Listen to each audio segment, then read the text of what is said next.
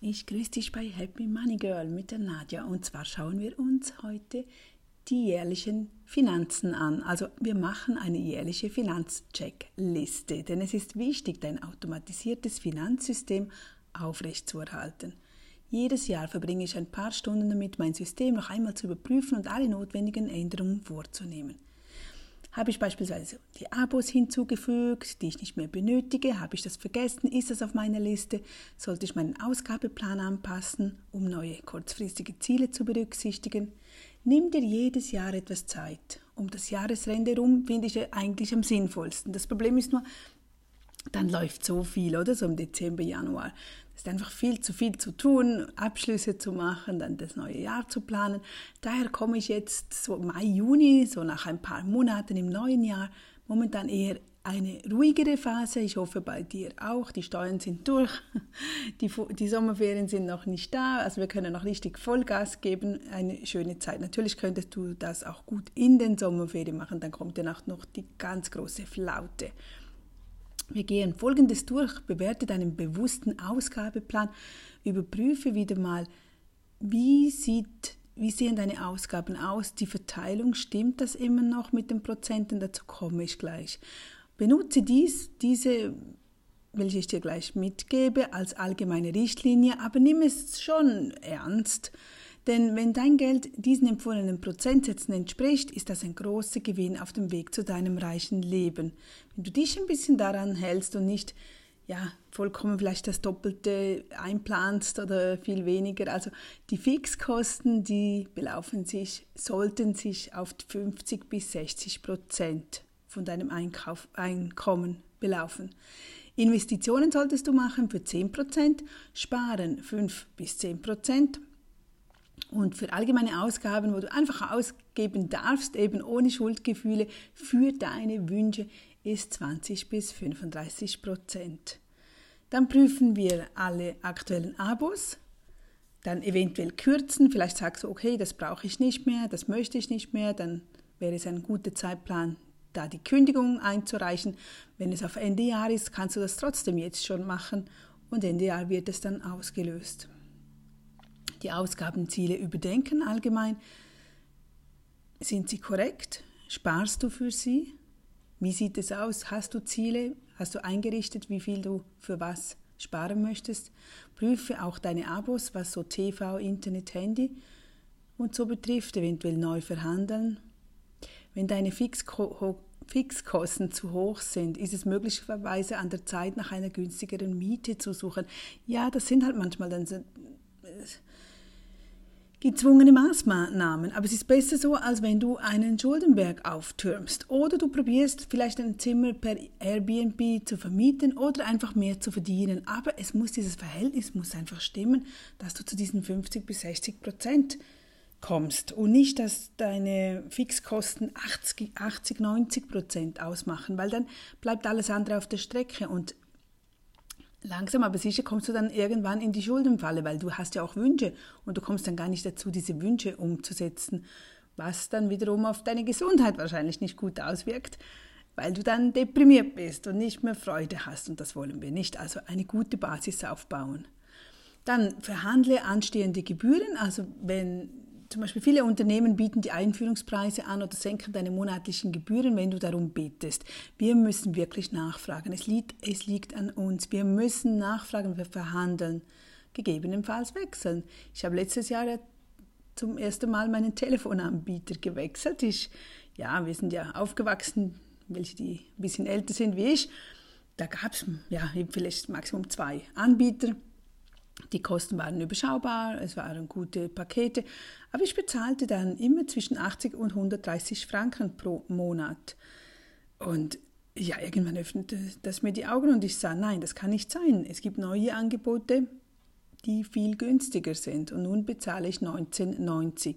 Und es reicht mir, ich brauche nicht mehr. Natürlich muss es auf dich selbst abstimmen. Wenn du weltweite Kommunikation benötigst, dann machst, brauchst du wahrscheinlich ein teureres Abo. Aber das, was ich brauche, und daher heißt es auch in dieser Checkliste, Überprüfe deine Gewohnheiten, überprüfe, stimmt das noch überein? Vielleicht hast du vorher in einem anderen Job gearbeitet, wo es wichtig war, dass du mit dem Ausland telefoniert hast. Vielleicht musst du jetzt nicht mehr ins Ausland telefonieren, wie auch immer, überprüfe es und wechsle es. Das geht wirklich einfach.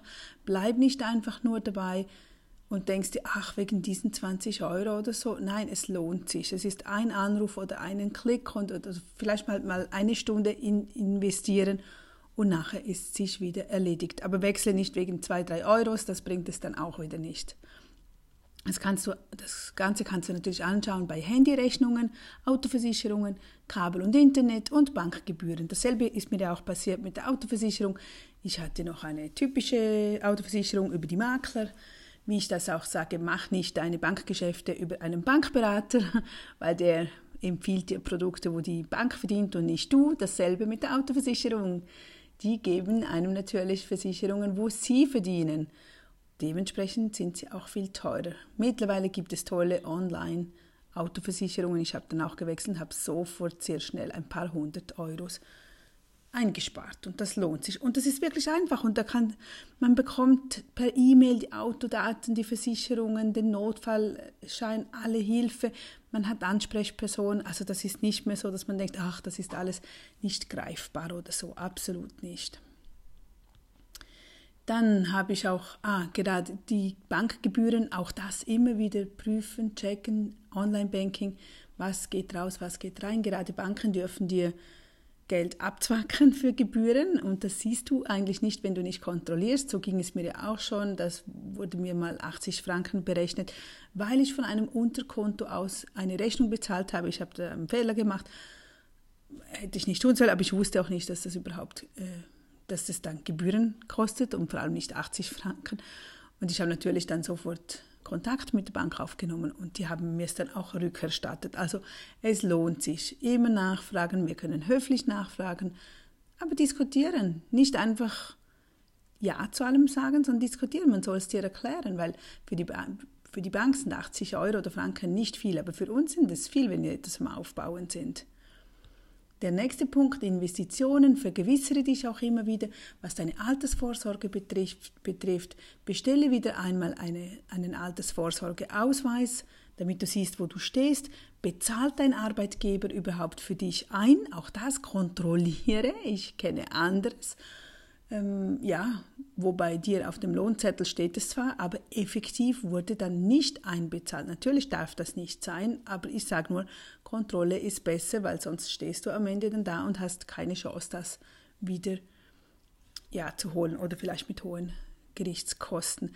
In der Schweiz können wir das online bestellen unter www.e wie Emil, P wie Paula, L wie Ludwig, I wie Ida und x wie xaver.ch.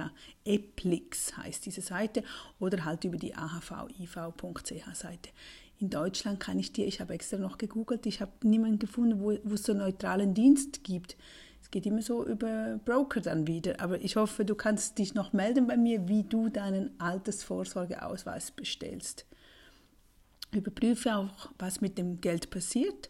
Liegt es einfach nur auf einem Konto oder wird es auch wirklich investiert? Das muss investiert werden, damit es sich auch vergrößern kann, vermehren kann.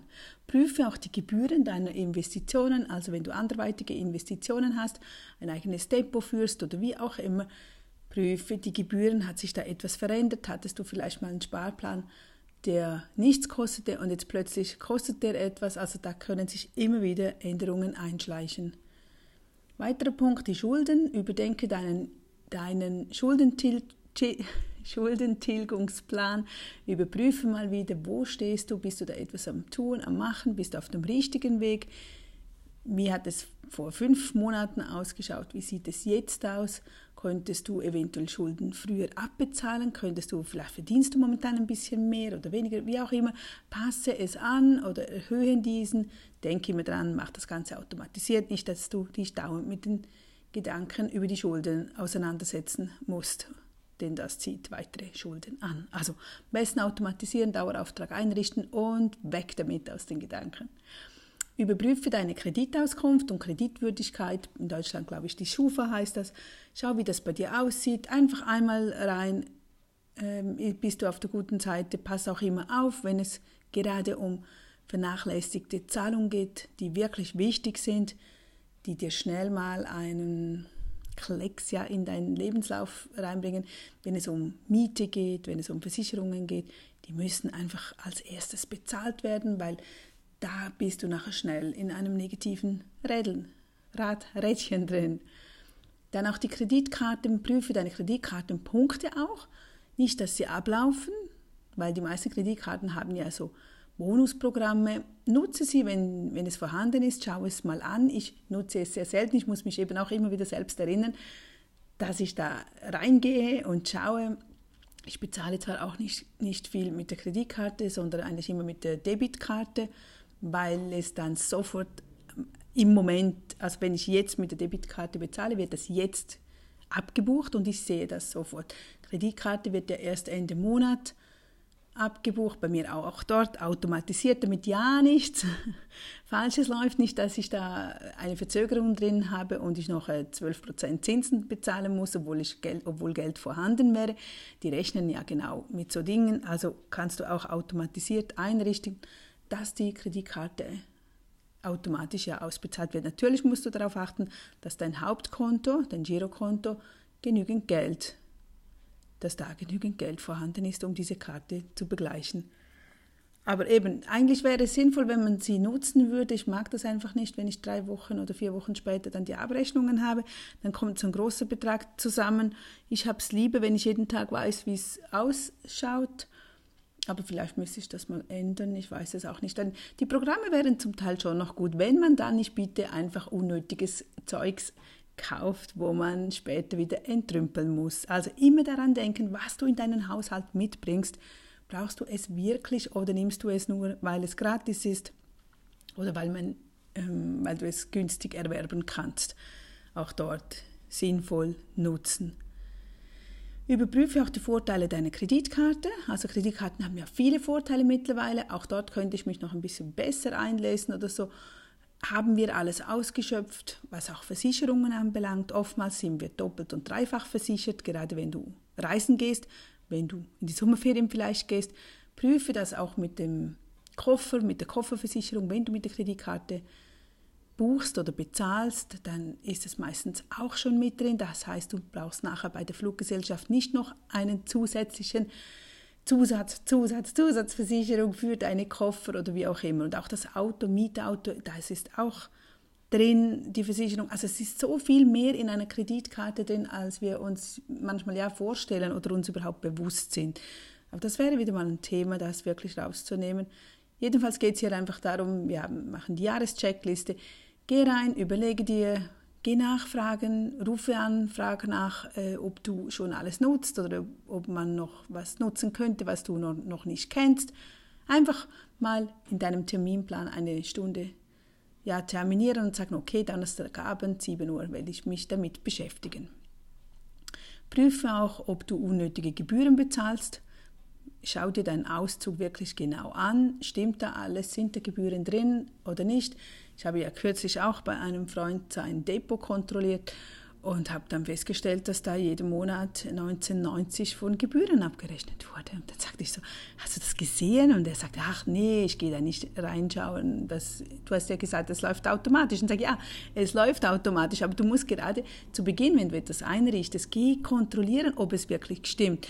Jetzt wurde das irgendwie wegen Euro und Franken ähm, kamen immer drei Rappen oder drei Cent ins Minus und das wurde dann ja, als Gebühr und musste man knapp, also eben diese 1990 bezahlen. Das lohnt sich natürlich absolut nicht. Wir haben es jetzt gelöst oder ich habe mich dann wirklich zwei, dreimal bei der Bank gemeldet und habe gesagt, nein, irgendwo muss da ein Fehler sein oder es ist und dann haben wir ihn dann auch gefunden und haben, haben ihm gesagt, ändere dies und jenes und jetzt ist gut. Aber es ist einfach wichtig, dass wir zwischendurch das kontrollieren gehen. Dann zum nächsten und zum letzten Punkt, verdiene mehr. Auch das überdenke wieder mal. Wann hattest du dein letztes Gespräch? Du musst nicht auf Ende Jahr warten, um mit deinem Vorgesetzten, Vorgesetzten Person eine Sitzung zu halten, sondern du kannst auch unter dem Jahr wieder mal überlegen, habe ich einen Nutzen mehr zu bringen? Kann ich ein gutes Gespräch terminieren, um mehr Gehalt zu fordern. Und zwar nicht nur, weil erwähne nicht, du hast eine neue Wohnung oder die Wohnkosten sind nach oben gestiegen. Das interessiert dein Arbeitgeber nicht. Aber du hast sicher sonst etwas Gutes, wo du reinbringen kannst in das Gespräch, warum, warum dein Gehalt angepasst werden könnte oder sollte oder du das möchtest. Oder du überlegst dir, wie könntest du nebenbei noch Geld verdienen. Zusätzlich mit deinem Hobby zum Beispiel Geld verdienen. Dazu habe ich gerade heute noch die neue Seite aufgestellt. Ich hatte früher mal ja einen Kurs darüber. Ich habe jetzt aber vieles davon freigeschaltet. Dort kannst du auch ein Video dann anschauen, wie man mit dem Hobby Geld verdienen kann, wie man startet, wie man einen einfachen Businessplan ausfüllt, der auch wirklich Spaß macht und dann die ersten sieben Tage, wie man sofort loslegt, um die ersten Euros oder Franken zu generieren. Also, das war es, der finanzielle Check. Einmal im Jahr einfach mal die wichtigsten Punkte durchgehen, dann bist du wieder auf Kurs und hast das erledigt. Ich wünsche dir einen wunderschönen Tag. Bis zum nächsten Mal. Tschüss.